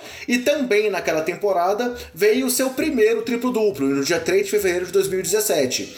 É, foi uma vitória do time dos Nuggets sobre os Bucks e o Jokic acabou o jogo com 20 pontos, 13 rebotes e 11 assistências. Só que não parou por ali. Ele acabou aquela temporada, a temporada de 2016-2017, com 6 triplos duplos e acabou ficando ainda em segundo lugar na votação de jogador que mais evoluiu atrás apenas do Giannis Antetokounmpo. Era realmente o salto de qualidade que o Kit precisava para poder mostrar ser um grande nome na NBA, né? É, se eu não me engano, ele saiu de 10 pontos para 16, ou seja, é, começou, começou a ser um, é, um diferencial aí, começou a aparecer mais ofensivamente, porque a gente sabe que até a temporada passada o Jokic era muito fraco na defesa, realmente muito fraco. Se você procurar vídeos na internet, é, rivalizam com o do James Harden nos seus momentos áureos ali de o que, que eu tô fazendo aqui, eu não sei quem que eu tenho que marcar. Ele era meio. desistia muito fácil, nem esticava a mão às vezes. É um negócio que você não pode ter. Nessa temporada a gente tá vendo a melhora dele aí, eu até comentei um pouco mais cedo como ele tem melhorado, como ele tem se esforçado para marcar jogadores mais rápidos, principalmente é, no perímetro. Denver era uma das piores defesas da NBA no perímetro na temporada passada. Muito se passava pelo Jokic, porque ele realmente não se esforçava. Ele nem marcava o. É, no pick and roll, ele nem marcava o cara que tava com a bola, nem marcava o cara que tava fazendo a parede. Ele acabava ficando no meio do caminho. E era bola de três na cabeça do, do time toda hora. Então o fato dele ter melhorado na defesa é um ponto importante que a gente vai falar aí mais para frente, mas é, no ataque esse foi o salto dele realmente, ele começou a aparecer mais no ataque, não tinha como ele ganhar esse prêmio porque tinha o tal do Giannis Antetokounmpo, esse aí era inegável é, que ele ia ganhar esse prêmio nessa temporada, ele podia até ter ganho na seguinte, inclusive brigou para ter ganho na seguinte, então era realmente complicado ele ele conseguir ganhar o prêmio, tirar esse prêmio do grego, mas ele já se mostrou um jogador interessante, começou a dar mais assistências, teve triplos duplos, como você falou. Essa foi a temporada de daquela aquele monte de triplo duplo do, do Westbrook. É, o Jokic teve numa lista lá, se não me engano, entre os cinco que mais tiveram triplos duplos na temporada, seis, algo perto disso. É, então ele já começou a aparecer, já começou a, a, Teve jogo de 11 assistências, que nem esse que você citou, teve jogo de 9 assistências, teve jogo de 10 assistências, então é, começou a mostrar esse diferencial, porque esse é, esse é realmente o diferencial do Jokic, essa visão de jogo que ele tem pro, pro tamanho e estilo de, de jogador que ele é. E na temporada passada, ele seguiu evoluindo. Ele teve os melhores números dele em quase todas as linhas de, de, estatísticas. Somente em percentual de arremessos, que ele não teve o melhor, e ainda assim ele teve 50% de aproveitamento. Mas ele teve melhor, os melhores marcas em jogos como titular, em aproveitamento de três pontos, de lances livres e em pontos, rebotes, assistências, roubos e tocos. Sendo que ele acabou a temporada passada com 18,5 pontos de média, 10,7 rebotes e já com 6,1 assistências. Então, realmente, ele continua dando esse salto aí ano a ano, que é uma característica de grandes jogadores, né? Seguir evoluindo a cada temporada. E ele acabou a temporada passada com 10 triplos duplos, o que é um número também totalmente é, vale cabe destacar, principalmente para um pivô. E foi eleito duas vezes como jogador da semana e apesar de ter ficado fora dos playoffs, né, naquele último jogo lá diante do, dos, é, do Minnesota, em que eles tiveram duelo, duelo direto e acabou é, é o, o Davis sendo eliminado, ele, ele, teve uma temporada absurda e teve um jogo totalmente espetacular. É, quando ele ganhou o, é, o, primeiro, o primeiro prêmio dele de jogador da semana, ele conseguiu um triplo-duplo em uma vitória novamente contra os Bucks, que nem tinha sido lá o primeiro triplo-duplo dele. Mais uma vez foi diante dos, dos Bucks que ele teve esse jogo histórico, em que ele teve 30 pontos, 15 rebotes e 17 assistências. Só que o mais incrível desse jogo é que ele chegou ao triplo-duplo quando faltavam 1 minuto e 54 para acabar o segundo segundo quarto da partida. É, ou seja, foi o triplo-duplo mais rápido da história, com ele tendo jogado apenas 14 minutos e 33 segundos para chegar ao triplo-duplo. Absurdo, né, Bruno? É, um número realmente absurdo. O cara ficou é, 14 minutos em quadra e conseguiu pelo menos é, de, conseguiu dígitos duplos em, em três estatísticas, as três principais estatísticas é, é uma coisa que, que é realmente complicado, porque a gente sabe como o triplo-duplo é difícil de acontecer, não é uma coisa que acontece toda hora, tirando o Westbrook que consegue toda hora. É, é, uma, é uma estatística realmente difícil. Quantos jogos não tem aí não tem um triplo-duplo? E ele ele conseguir isso antes do intervalo é, é, realmente uma coisa que tem que ser destacada, é uma marca expressiva aí do, do Jokic. É, e esse número de 10 triplos duplos que ele teve foi a maior marca lá do time de Denver, é, é, ultrapassando a, o Fat Lever, que teve 9 triplos duplos em 88 e 89, né? Então, realmente mostra que ele deve ser um jogador que deve ficar na história da franquia. E, prova, e, e também por conta disso, é, o time acabou realmente entregando aí a chave da franquia para ele, digamos assim, ao renovar com ele e assinar uma extensão de 148 milhões por 5 anos na última off-season. É, eu, eu acho que isso torna inquestionável que o time tá apostando no Jokic como o cara da franquia aí de, agora em diante, né? É, tá pobrinho o Jokic agora. e aí, chegou essa temporada que nós estamos agora, ele segue evoluindo aí absurdamente. Nesse momento, as médias dele, é, por mais que não sejam é, é, é, é iguais da temporada passada, ele tá no momento com médias de 16,7 pontos, 9,7 rebotes e 7,7 assistências. O que impressiona são esse, esse número de 7,7 17 assistências. E nessa temporada, ele teve um jogo já que foi talvez o jogo mais impressionante da carreira dele. Se ele tinha tido aquele triplo-duplo lá com apenas é, 14 minutos, dessa vez ele teve aquele triplo-duplo numa vitória contra o Suns, em que ele teve 35 pontos, 12 rebotes e 11 assistências, sem errar nenhum arremesso sequer, né? É algo que apenas Will Chamberlain tinha feito na história da NBA e agora ele, ele acabou conseguindo. É, dá para dizer realmente que ele já tá escrevendo o nome na história da NBA, né, Bruno? Sem dúvida. O Will Chamberlain, é, como você citou, foi o único jogador a conseguir um triplo-duplo sem errar nenhum arremesso com mais de 30 pontos. Era essa, é, é, era essa marca que, que ele estava atingindo. O Will Chamberlain fez isso duas vezes, mas a gente sabe como era o Will Chamberlain, sabe é, por, por estatísticas e vídeos, né? Porque, até porque a gente não pôde acompanhá-lo igual a gente pode acompanhar o Jokic, mas é, ele vai cravando sim o nome dele na, entre os grandes. Com certeza vai estar no All-Star Game, a não ser que isso que ele acabe sofrendo uma lesão ou algo, alguma coisa assim, espero que não aconteça. E e como você disse, ele, ele é o dono da franquia. É incrível, né? Ele é o armador do time, se você for ver.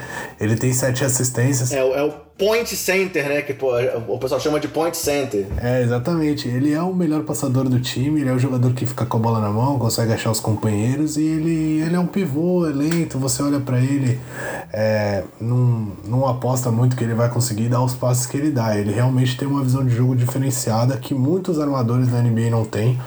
Ele consegue achar jogadores livres e vira e mexe tá no, no top 10 aí da NBA com, com uma assistência belíssima. É, é, é aquele momento era o 17 triplo-duplo da carreira dele e ele acabou sendo premiado mais uma vez como prêmio de melhor jogador da semana da NBA. É, e com isso ele, ele, ele, acumulou o terceiro prêmio desse na carreira, igualando as lendas da franquia dos Nuggets, como Alex English, Dikembe Mutombo, Carmelo Anthony, Allen Iverson e Chauncey Billups. Então realmente ele já tá ali no, num panteão, digamos assim, dos grandes nomes da história dos Nuggets, com apenas quatro temporadas na NBA. Então não dá para negar que o Joker aí, como ele é chamado, né, o Coringa, é, tem brilhado muito aí em Denver. Não, eu queria citar que ele é um jogador que tem apenas 23 anos. Exatamente. Não tá no auge da carreira, então eu acho que ele pode, pode alcançar grandes feitos ainda se ele continuar nessa curva de evolução que ele vem tendo. Beleza. E com a seleção da Sérvia, ele conseguiu uma medalha de prata no Mundial Sub-19 em 2013 e também medalha de prata é, nas Olimpíadas do Rio de 2016, né? Perdendo apenas ali para o time de, dos Estados Unidos na final. É, eu, eu, acompanhei é, bem as Olimpíadas do Rio, consegui ver bastante jogos e por mais que o time do, no time do, da seleção, assim, na seleção da Sérvia tivesse uma distribuição grande de, de, de, de jogo, tinha ali o Teodosic como principal armador distribuindo a bola, tinha o Bogdanovic como, como pontuador, mas o Jokic também foi fundamental nessa campanha no Rio de Janeiro, né? Beleza, então não sei se você tem, tem mais alguma coisa a acrescentar aí sobre o Jokic ou podemos fechar o perfil por aqui. Minto, esqueci, eu ia trazer aqui os, os, os recordes de na carreira dele. É, ah, vamos sim, lá, vamos lá. Ah, é verdade. Pontos, ele fez 41 pontos no jogo diante dos Nets em 2017, em julho de 2017. Ele conseguiu 21 rebotes duas vezes, sendo que a última vez foi diante dos Nets também, em setembro de 2018. Ele conseguiu 17 assistências nesse jogo histórico que a gente comentou aí, é, lá em fevereiro de 2018 é, contra os Bucks. Ele conseguiu por duas vezes cinco roubos de bola, sendo que a última vez foi lá em 2017 contra os Rockets. E conseguiu também cinco tocos é, diante do Thunder em dezembro de 2017. Então, esses podem ser aqui os principais números da carreira do Jokic, que conseguiu também uma vez seis bolas de três diante dos Knicks é, no dia 30 de outubro de 2017. Eu acho que talvez sejam os principais números para trazer aqui só os destaques da carreira do pivôzão aí Sérgio.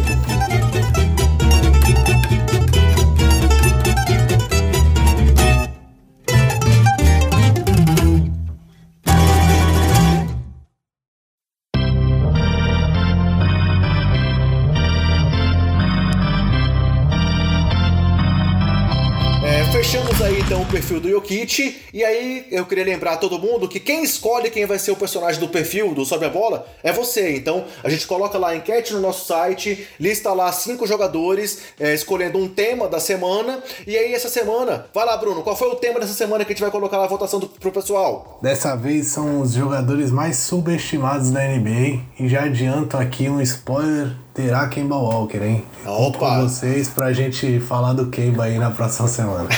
aí é só torcida aí do seu jogador preferido. Isso aí, fazendo um jabazinho pra ele. Eu, eu acho que essa lista pode ser boa, hein? Tem muita gente boa que a gente pode listar como subestimado. Vamos ver o que, que o pessoal vai, vai escolher pra gente falar. Então, pra fechar o nosso é, edição de hoje, a nossa 15 edição do nosso. É, podcast, nós pedimos mais uma vez para vocês mandarem suas perguntas para que a gente respondesse. Então, como a gente, já, a gente já falou, deixamos até alguns temas que a gente tinha para discutir aqui para esse final. E aí vou pedir para você então, Bruno, pra gente tentar fazer um bate-bola rápido aqui pra gente não estender demais, beleza? Beleza, vamos tentar ser breve aí. Então, a primeira pergunta que veio pelo WhatsApp veio do Johnson, um dos nossos ouvintes que acompanha lá é, o Sobe a Bola também pelo WhatsApp.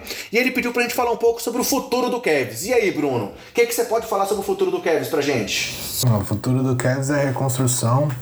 Já começaram. Acho que nas próximas duas ou três temporadas eles vão tentar se livrar de todos esses contratos horríveis que eles arrumaram da época do LeBron. É, é bem provável que na próxima temporada tenha um draft bom, talvez ali entre as três primeiras escolhas, o que é ótimo para pro, os Cavs, visto que eles têm sorte, né? Eles já pegaram a primeira escolha aí várias vezes nos últimos anos. Então, é reconstrução, cara. Vai começar agora. O Colin Sexton é a primeira peça desse, dessa reconstrução. E acho que nos próximos dois, três anos vão vir, vão vir as outras peças que vão, que vão ajudá-lo a tentar colocar os Cavs é, de novo lá na briga pelo título. Próxima pergunta, eu vou responder. Veio do Wallison Francisco e ele perguntou se o LeBron James pode levar os Lakers ao título da NBA.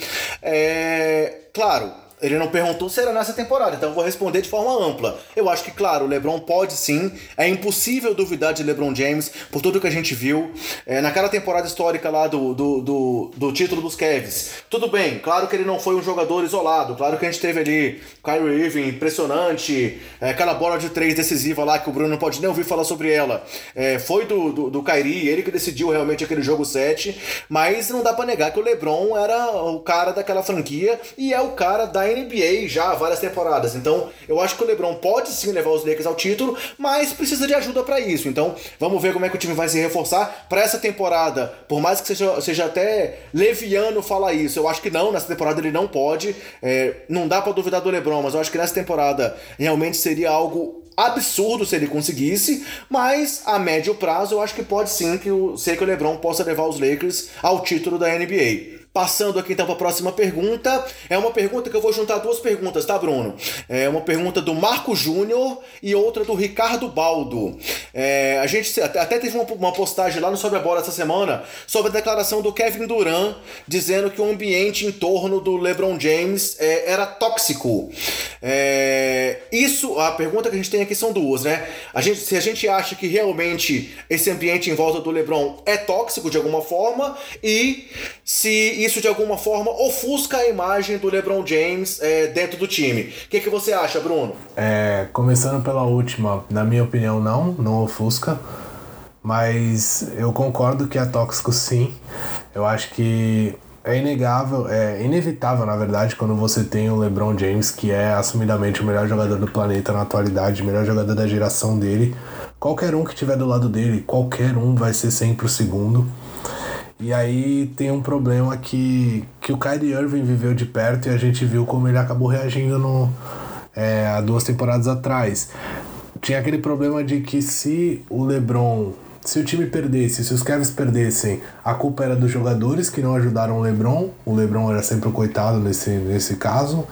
E se os Cavs ganhassem era porque o LeBron James era um monstro e estava carregando o time e, e, ele era muito bom. Inevita independentemente se o Kyrie Irving tivesse 40 pontos na partida, é, o, os números do LeBron eram sempre citados, o fato do LeBron estar tá lá. É lógico que as partidas que que o Kyrie ia muito bem. Normalmente o LeBron também ia muito bem, mas os méritos acabavam sendo é, não, não eram muito bem, bem divididos ali. A gente sabe que é, o peso era muito maior para as conquistas do LeBron James individualmente. Então eu concordo um pouco com, com o que o Kevin Durant falou. Eu acho que é complicado. Se você se, você se vê como um dos melhores jogadores da liga, que é o caso do Kevin Durant, é o caso do Paul George, foi, do Kyrie Irving.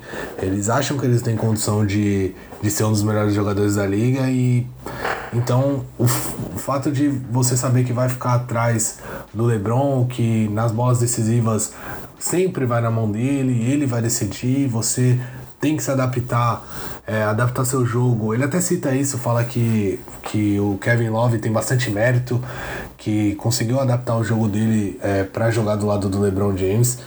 E não só o Kevin Love, o, o próprio Dwayne Wade teve que adaptar quando o LeBron foi para lá. É uma coisa inevitável. Então eu concordo com ele. É, é um ambiente meio tóxico por, por conta disso, por conta dos méritos serem sempre é, dados para o LeBron, ou quase sempre dados para o LeBron, dificilmente dado para os outros jogadores. Então eu concordo e, e, isso eu só queria citar que isso afasta um pouco o rumor de que o Kevin Durant vai jogar com o LeBron na próxima temporada. Eu acho que acaba tornando isso até é, se aconte... é muito difícil de acontecer. É, eu também só queria, é, apesar da gente ter botado aqui a regra que cada um responde, nessa pergunta eu quero botar um pouco do, do, do, do da minha colher também.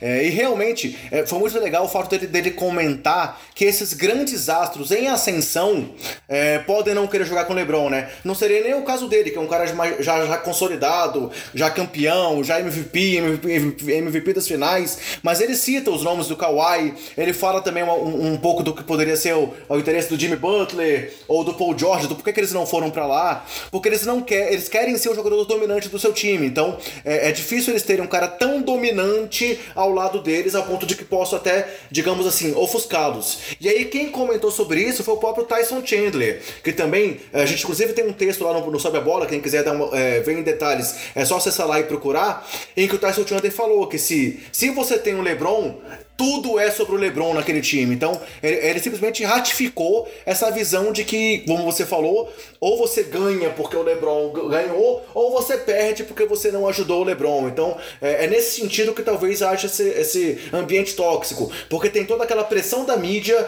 todo mundo em cima de você, e ao mesmo tempo você não é reconhecido. Que foi onde realmente o Kyrie Irving, é, digamos assim, espanou e pediu para deixar o time de Cleveland, né? Porque não aguentava mais essa pressão em cima dele. Eu, eu acho que essa declaração do Duran mostra, dá, dá talvez um pouco mais a entender o que houve com o que recebeu tanta crítica na época, né?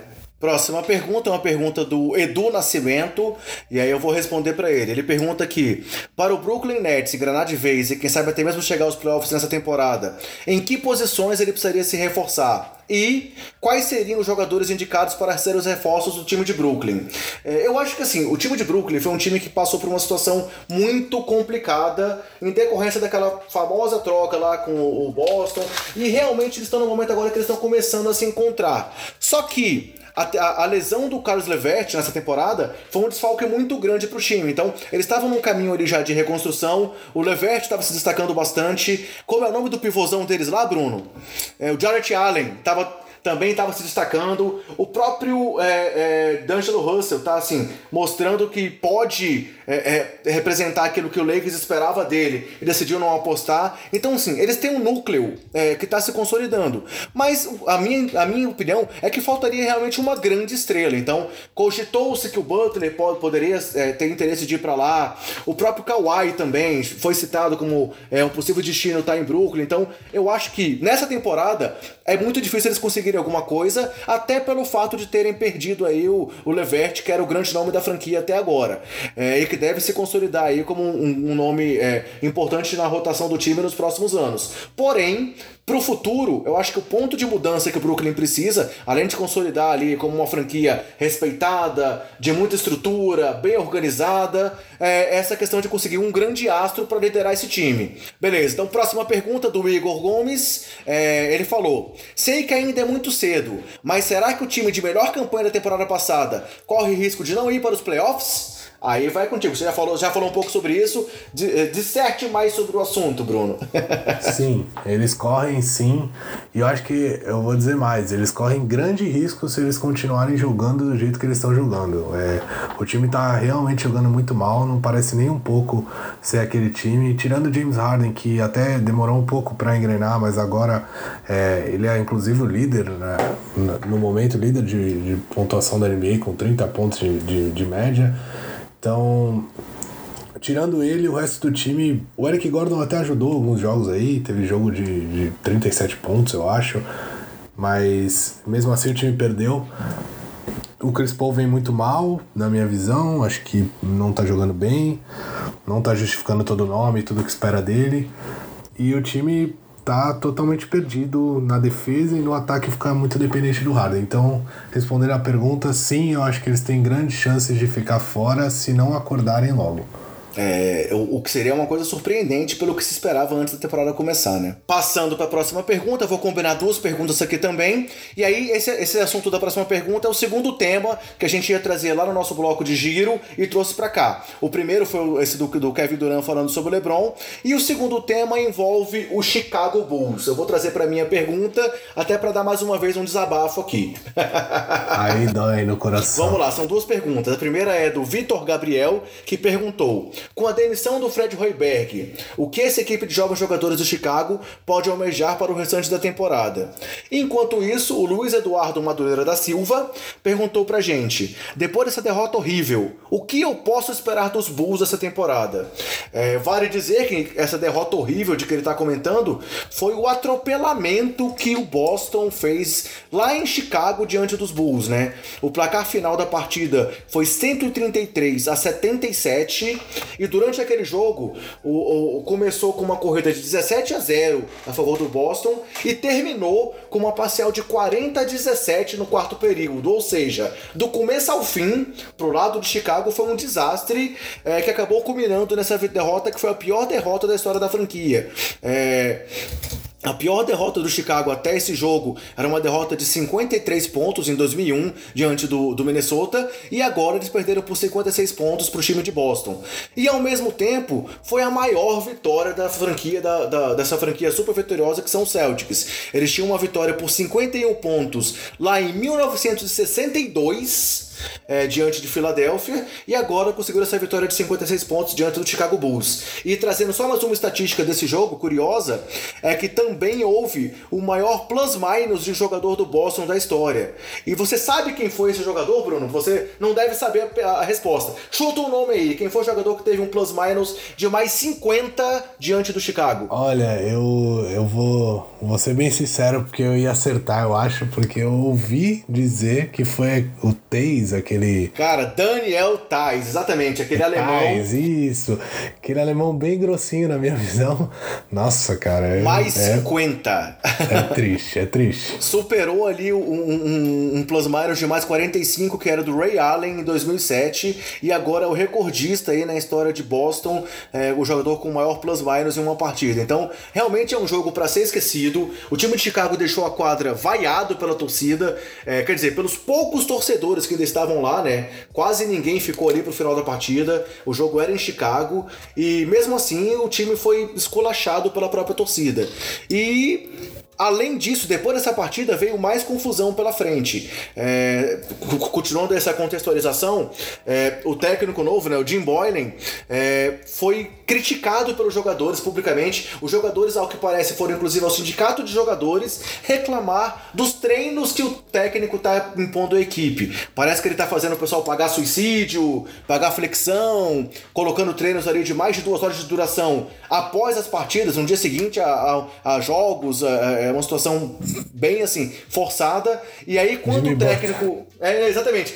Jimmy Butler vai voltar desse jeito. Parece que, que é aquele ambiente lá que o Butler queria. E quando confrontado pelos jogadores, o Boylan parece que fez uma referência lá aos tempos dele de San Antônio.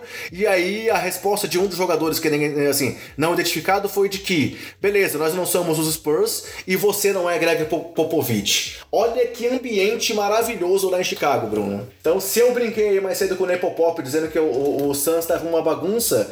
É, cara, eu, eu tô começando a, a, ter que aceitar que cada vez mais essa diretoria dos Bulls tá se mostrando perdida. A gente até comentou um pouco quando falou no programa passado da demissão do Roy Berg, que talvez esse fosse aí um passo para tentar corrigir alguns erros, é, uma situação que, que, que tava já se estendendo e que parecia que não tinha solução, mas pelo visto parece que a situação tá ainda pior do que, do que aparentava. É, é, não, não, pelo visto não era o Roy Berg que estava sem dominar o vestiário, o negócio era uma bagunça ainda maior.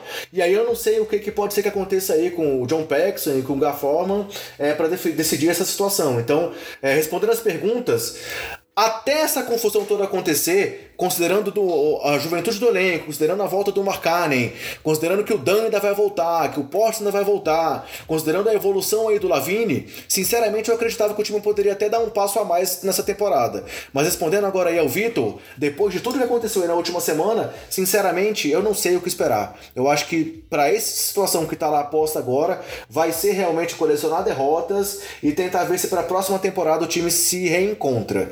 É, é, é, acho difícil, e aí emendando essa resposta aí do, do, do Luiz Eduardo, eu acho que para essa temporada não tem como esperar muita coisa positiva lá em Chicago, não. É... E aí, pessoal, aproveitando mais uma vez aí a participação do Luiz Araújo, é... eu também, é, é conversando com ele, propus para ele falar um pouco sobre o Chicago. É, ele é torcedor dos Bulls, ele não esconde isso, e aí eu vou, eu, vou, eu pedi para ele mandar aí uma opinião pra gente sobre esse momento aí conturbado envolvendo a saída do Roy Berg e essa confusão aí do Jim E a gente vai ouvir agora então também a opinião do Luiz Luiz Araújo sobre o momento dos Bulls. Bom, pessoal, vocês também pediram para falar sobre essa bagunça que chama Chicago Bulls, né? Eu não sei se o pessoal acompanha aí e tal, que eu coloco lá no, no Twitter do Triple Double. Eu não gostei da demissão do Royberg, eu era, acho que eu sou um dos poucos defensores dele. Eu, eu gostava do que dava para ver dele aí, das ideias e tal, e principalmente, assim, acho que acima de tudo, eu acho que deu para ver muito pouco dele dentro do que o, a, a, diretoria buscava quando foi contratá-lo. Acho que ele não teve nunca a condição ideal de colocar em prática aquilo que o fez ser levado para NBA. Então acho que não dá nem para saber se, se ele realmente é bom ou ruim e tal. Eu acho que nunca teve a condição certa, as, as ferramentas certas para isso. E isso não quer dizer talento individual dos jogadores, quer dizer característica de cada um. Então acho que aquele time do Ron, do Butler e Wade e tal, mesmo sendo caras individualmente bem acima da média e, e, e que eu lembro muito bem que na época meio que deram. É, fizeram muita gente. Os três fizeram muitas pessoas é, saltarem os olhos, né? Pra time do Bulls, uau, olha só, três caras muito bons, mas é, era um encaixe complicado, a gente sabe disso, e acima de tudo era um encaixe muito difícil dentro do que o Royberg gosta de ter como peças do time dele. Bom, mas aí o Bulls inventou o Jim Boylan, né? Que, cara, essa derrota pro Celtics bagunçou tudo. É, ao mesmo tempo em que já pipocou notícia que o Royberg, na verdade, não tinha perdido o vestiário, e inclusive não tinha nem contado com uma grande desaprovação assim, dos veteranos que passaram para Chicago e tal. Enquanto uma notícia dessa saiu, saiu também que o Jim Boylan queria fazer treinos punitivos, queria. Chegava um absurdo de mandar a cara fazer flexão no treino, pagar flexão, sabe? Como se fosse um, um, um negócio meio militar, meio adolescente, assim, cara, assim, tem nada a ver com basquete profissional, essa pegada mais.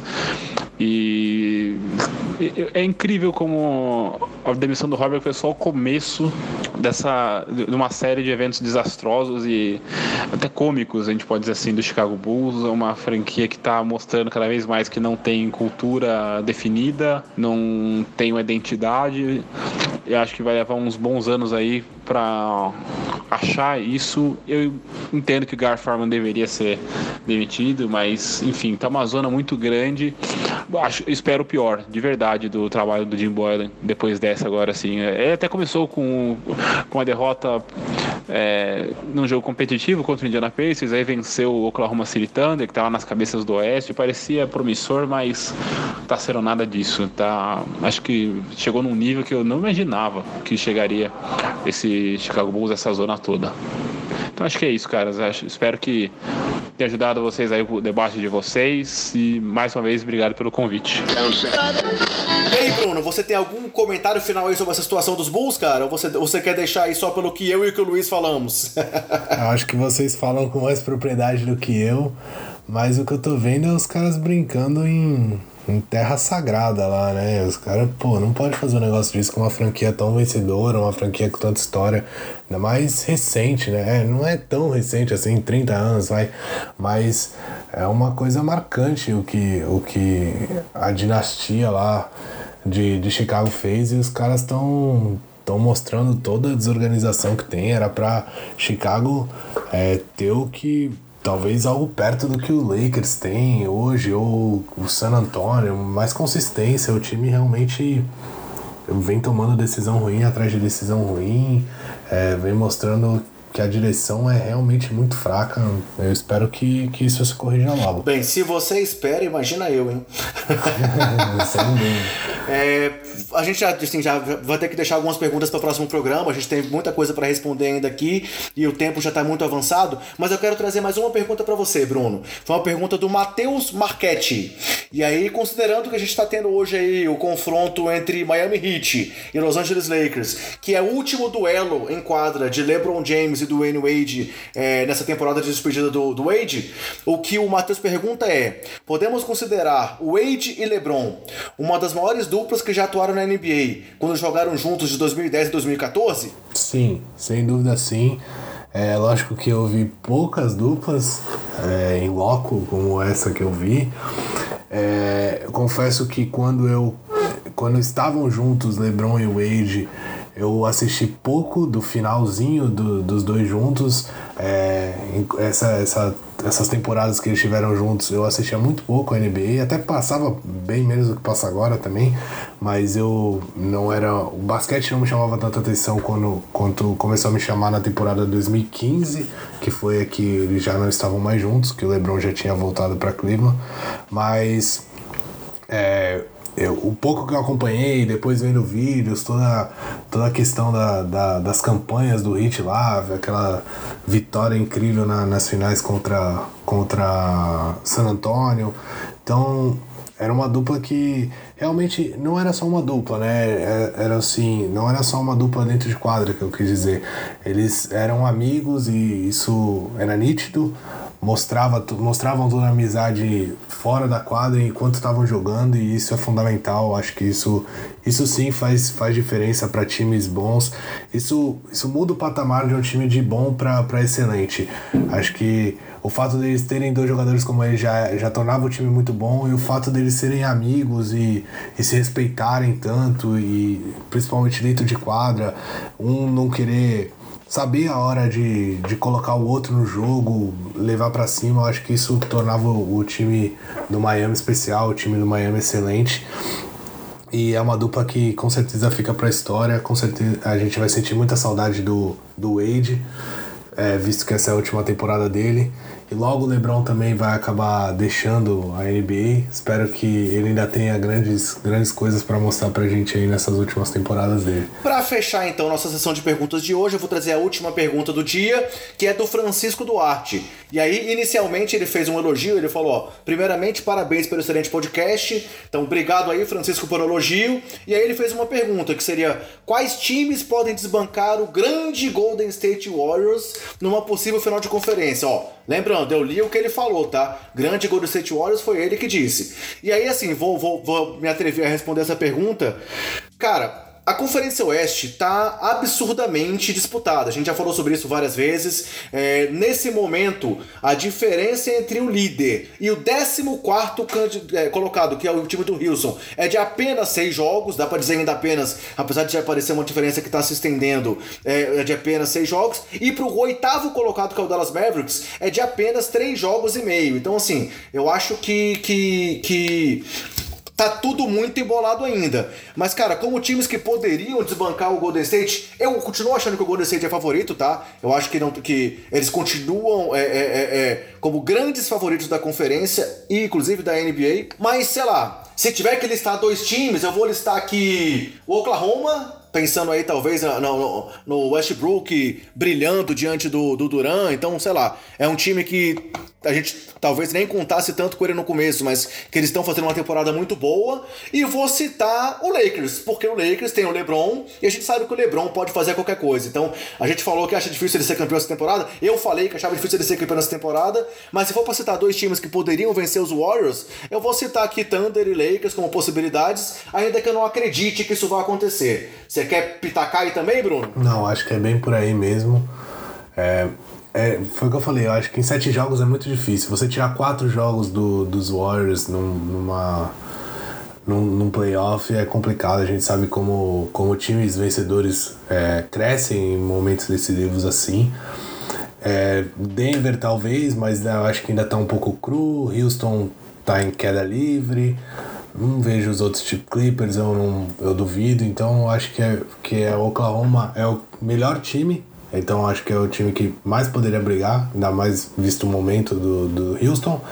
E o Lakers é, unicamente por ter o, ter o LeBron James, porque em questão de time, não, eu acho que não se compara não. É, vamos começar então a despedir, Bruno? Quais são os seus agradecimentos e considerações finais, cara? Vou tentar ser bem breve. Eu quero agradecer todo mundo que tem mandado pergunta, tem mandado sugestões, agradecer é, a Luísa do Triple Double pela, pela participação especial que fez aqui.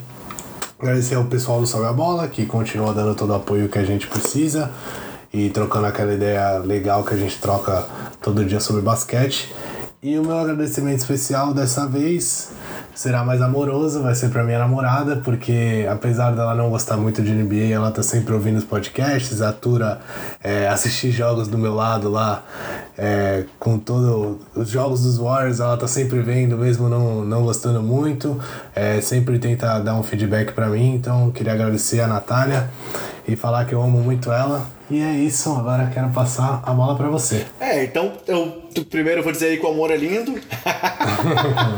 é, e, cara, também assim, queria agradecer em especial o Luiz, o Luiz Araújo. Como eu falei lá atrás, ele ficou, foi um cara totalmente disponível. A hora que a gente propôs aí fazer, pediu a participação dele, ele topou na hora, então foi muito legal.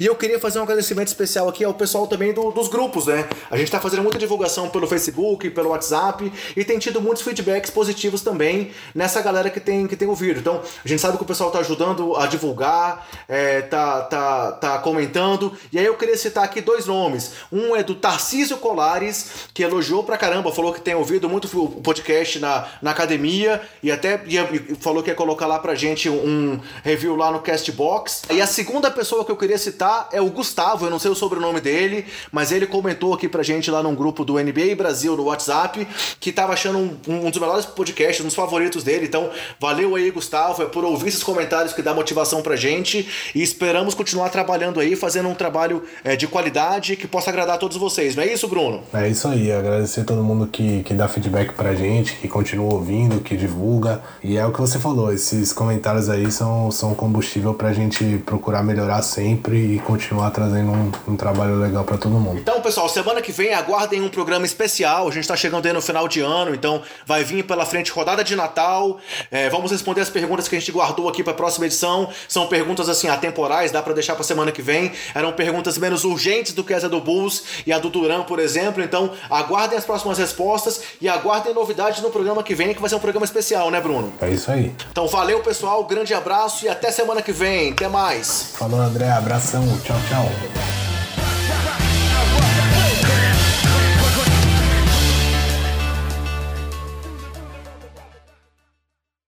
Este podcast foi editado por Gustavo Angeléia.